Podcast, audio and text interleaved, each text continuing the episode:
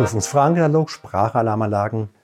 Wir befinden uns bei der Frage 50 im Bereich Zentralen. Die Frage ist, welche Anforderung ist an die Aufstellung der SAZ, also der Sprachalarmzentrale, nach DIN VDE 0833 Teil 4 zu stellen? Es gibt vier mögliche Antworten und eine ist richtig. Erstens. Funktionserhalt F60 im abgetrennten Raum nach LRR ist erforderlich. Zweitens. Hintergrundgeräusche können vernachlässigt werden. Drittens. Der Aufstellungsort muss durch die BMA, durch die Brandmeldeanlage, überwacht werden. Viertens. Ein abgeschlossener Raum im Erdgeschoss. Was ist deine Meinung? Wir sind natürlich für Antwort 3. Der Aufstellungsort muss durch die Brandmeldeanlage überwacht werden. Vielen Dank.